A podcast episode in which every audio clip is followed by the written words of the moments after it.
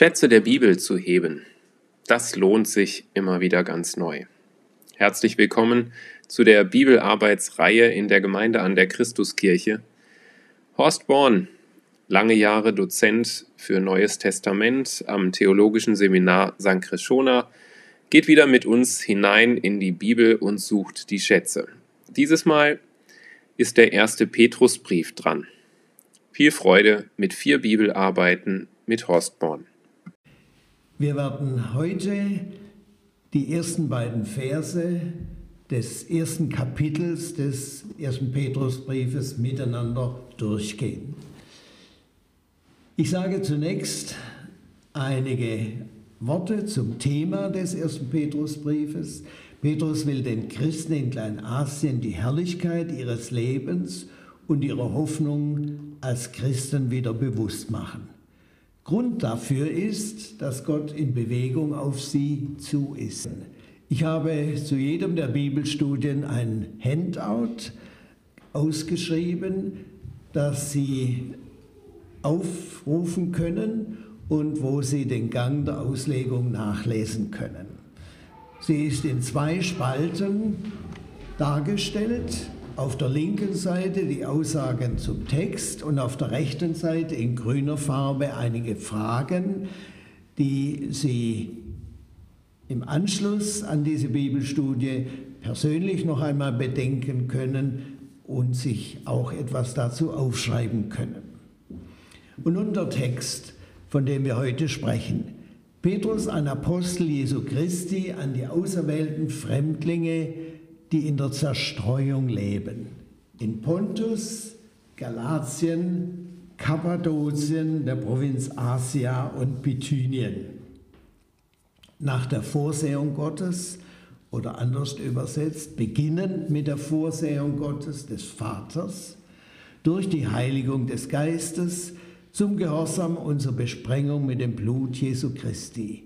Gott gebe euch viel Gnade und Frieden. Und nun zur Auslegung.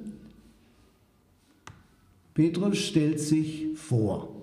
Er nennt die Empfänger des Briefes und sagt, in welcher Situation sich Christen damals wie heute befinden.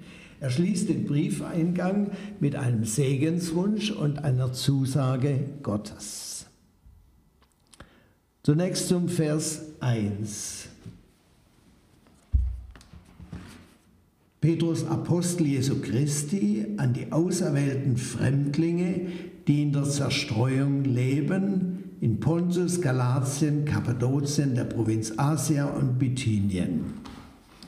Der Brief nennt Absender und Empfänger zu Beginn, weil die schriftliche Mitteilung im Altertum auf eine Papyrus- oder Pergamentrolle geschrieben wurde.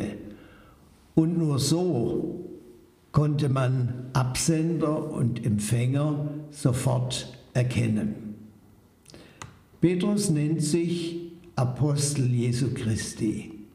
Der Begriff Apostel war zunächst im Neuen Testament auf die Jünger Jesu und auf Paulus beschränkt. Lesen Sie dazu bitte Markus 6, die Verse 7 bis 13, wo Jesus seine Jünger aussendet und ihnen Vollmacht gibt. Apostelgeschichte 1, 21 und 22.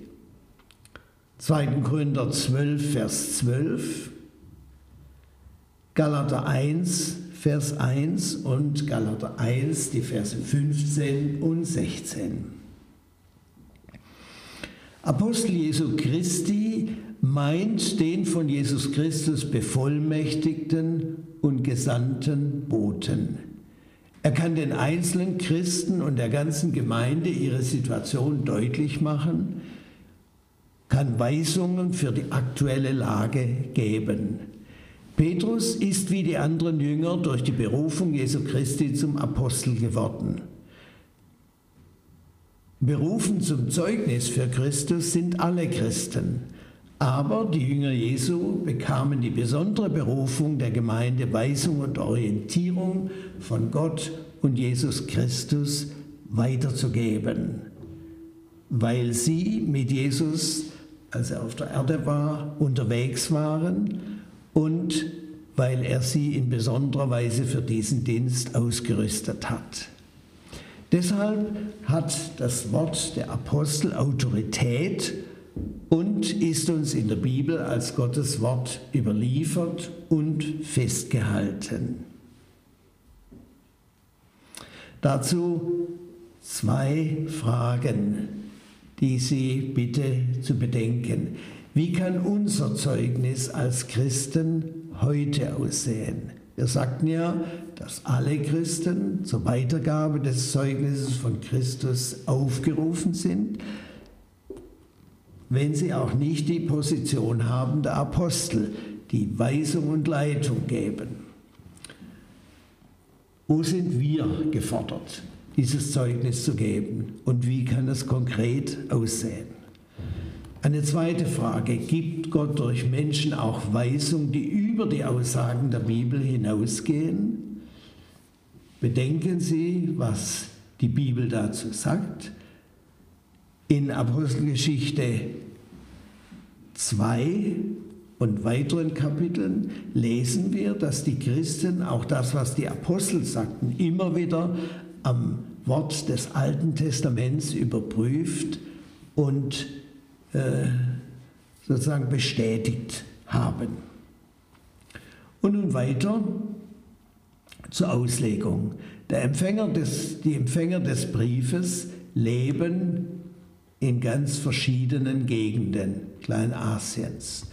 Die genannten Gebiete Pontus, Galatien, Kappadokien, Asien und Bithynien sind Provinzen, welche die Römer eingerichtet hatten. Sie gehen weit über die vom Apostel Paulus mit dem Evangelium erreichten Gebiete hinaus. Dies ist ein Hinweis darauf, dass Christen der von Paulus gegründeten Gemeinden selbst von Jesus Christus weitererzählten und dadurch Menschen den Weg zu einem Leben mit Jesus Christus zeigten. Das macht auch uns Mut, von unserem Glauben als Christen weiterzusagen. So viel zunächst zu Vers 1. Nun zu Vers 2. Dort schreibt Petrus, nach der Vorsehung Gottes. Oder wir könnten auch übersetzen, dies beginnt, dieses Erwähltsein beginnt mit der Vorsehung Gottes, des Vaters, geht weiter mit der Heiligung durch den Heiligen Geist zum Gehorsam und zur Besprengung mit dem Blut Jesu Christi. Und dann der Segenswunsch, Gott gebe euch Gnade und Frieden.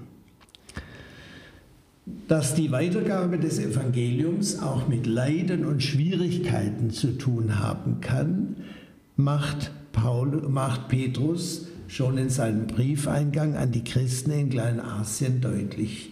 Er betont, Gott hat in ihr Leben eingegriffen, er hat sie erwählt, zu ihnen durch sein Wort und seinen Geist gesprochen sodass sie ihm die Führung ihres Lebens übergaben.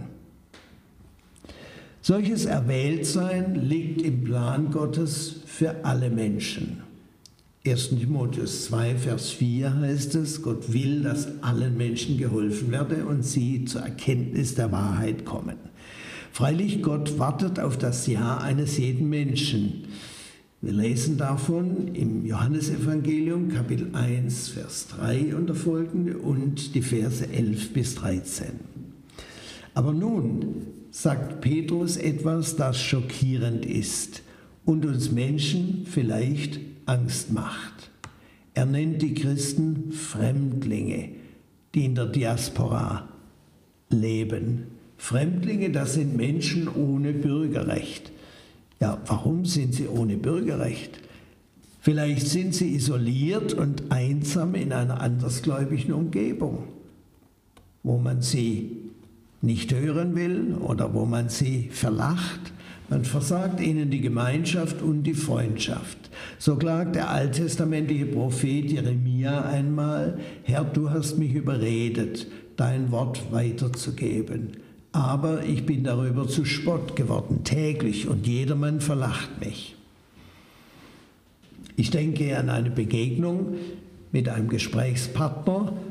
Als wir auf den Glauben zu sprechen kamen, sagte er, davon will ich nichts wissen und nichts hören. Wechseln wir das Thema. So kann es einem gehen, dass man sich als Fremdling vorkommt, als ein, einer, der nicht gefragt ist. Freilich, Petrus nennt in seinem Grußwort zwei Fakten, die den Christen Mut und Durchhaltevermögen geben können. Das erste, da heißt es in unserem Text, die erwählten Fremdlinge nach der Vorsehung Gottes. Was heißt das? Nun, Gott wusste in seiner Weisheit und Allmacht um all die Ereignisse in unserem Leben schon lang bevor ihr und unser Leben begann, nach der Vorsehung Gottes, weil er der Erste und der Letzte und der Kommende ist, so wie es in Offenbarung 1, Kapitel 4, äh, Offenbarung Kapitel 1, Vers 4 heißt. Also, das gibt uns Mut. Gott weiß um unsere Situation. Ein zweites, Petrus spricht von Gott als dem Vater, als unserem Vater. Gott ist der Vater eines jeden, der ihm vertraut. Und weil er unser Vater als Christen ist, liebt er uns auch. Jesus sagt einmal, wie kann ein Mensch seinen Kindern, wenn sie ihn um einen Fisch bitten, einen Stein geben? Das wird er nie tun, weil er sie liebt. Und so liebt uns Gott noch viel mehr. Deshalb können auch Leiden und Ablehnung und Verfolgung seinen guten Plan mit ihrem Leben und unserem Leben nicht durchkreuzen oder außer Kraft setzen. Das Ziel von Gottes Plan ist, wie Vers 2 sagt, ausgehend von der Vorsehung Gottes, des Vaters, dann durch die Heiligung des Geistes zum Gehorsam und zur Besprengung mit dem Blut Jesu Christi. Das macht deutlich, Gott hat ein Ziel mit unserem Leben, einen Plan und ein Aspekt ist die Heiligung des Christenlebens durch den Heiligen Geist. Was meint das Wort Heiligung? Ein schwieriges Wort. Heilig ist im Alten Testament alles, was Gott gehört. So sagt Gott zu Mose am brennenden Busch am Sinai, zieh deine Schuhe aus, denn der Ort, darauf du stehst, ist heiliges Land. 2. Mose 3, Vers 5. In Römer 1, 7 nennt Paulus die Christen in Rom berufene Heilige. Epheser 3, 18 ebenfalls Heilige. Der Begriff Heiligung spricht also zunächst von dem, was Gott an denen, die ihm vertrauen, getan hat und tut. Er hat sie zu seinem Eigentum erklärt, durch die Vergebung der Sünden und durch die Gabe seines Geistes, der Gottes Zusagen bestätigt. Auch dazu stellen Apostelgeschichte 2, 38, 39, Ephes 1, 10 bis 14, Titus 2, 13 und 14 und 1. Petrus 2, 9. Also, sagen wir es noch einmal, Heiligung bedeutet, dass Gott uns zu seinem Eigentum erklärt, wenn wir zu ihm Ja sagen und dass er uns unter seine Führung und Leitung stellt. Außerdem bedeutet Heiligung aber auch, dass Gott, Gottes Geist damals wie heute,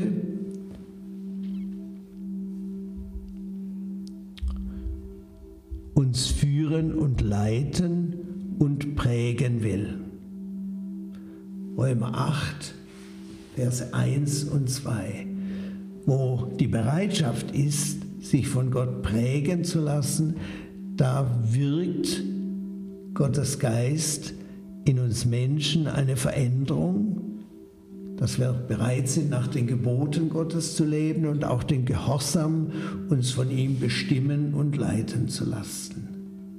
Dass Christen damals und auch heute in diesem Leben nie sündlose Menschen sind, darum weiß Petrus.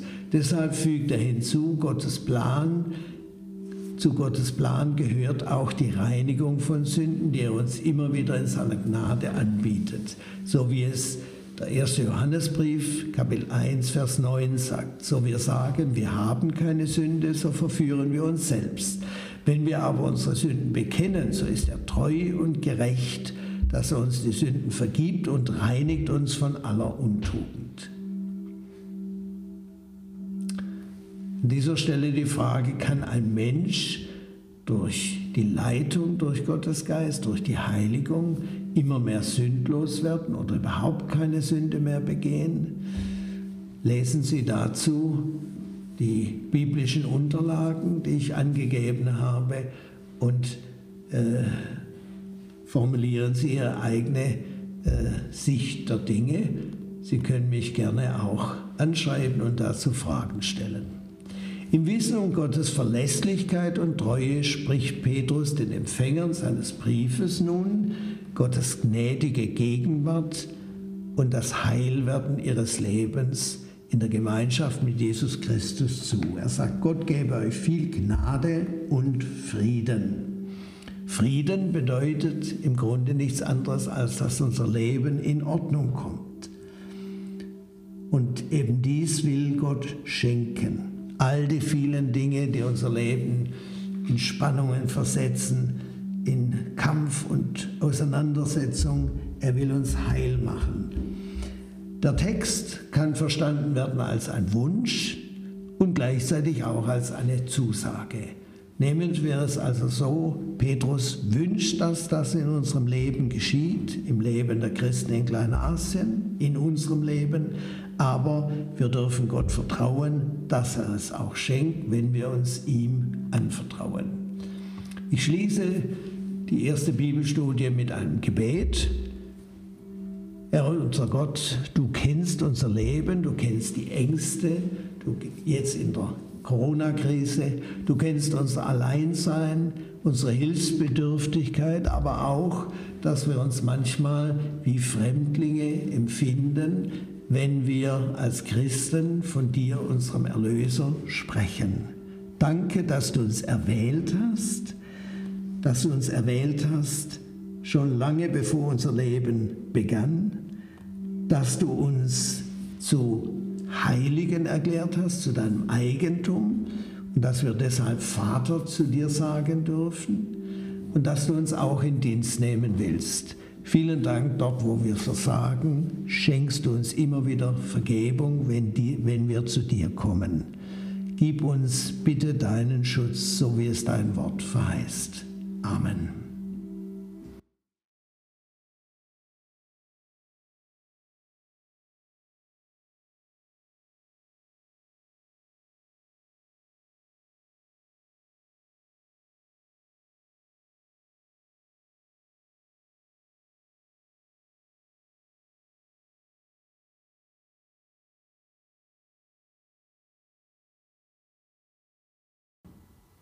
Damit verabschiede ich mich für heute und würde mich freuen, wenn Sie bei der nächsten Bibelstudie wieder teilnehmen.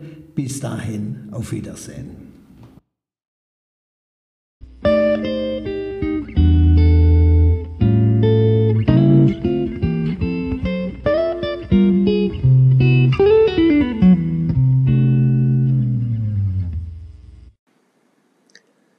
Das waren Schätze der Bibel mit Horst Born, dieses Mal 1. Petrusbrief. Viel Freude mit der nächsten Einheit, die nächste Woche erscheinen wird.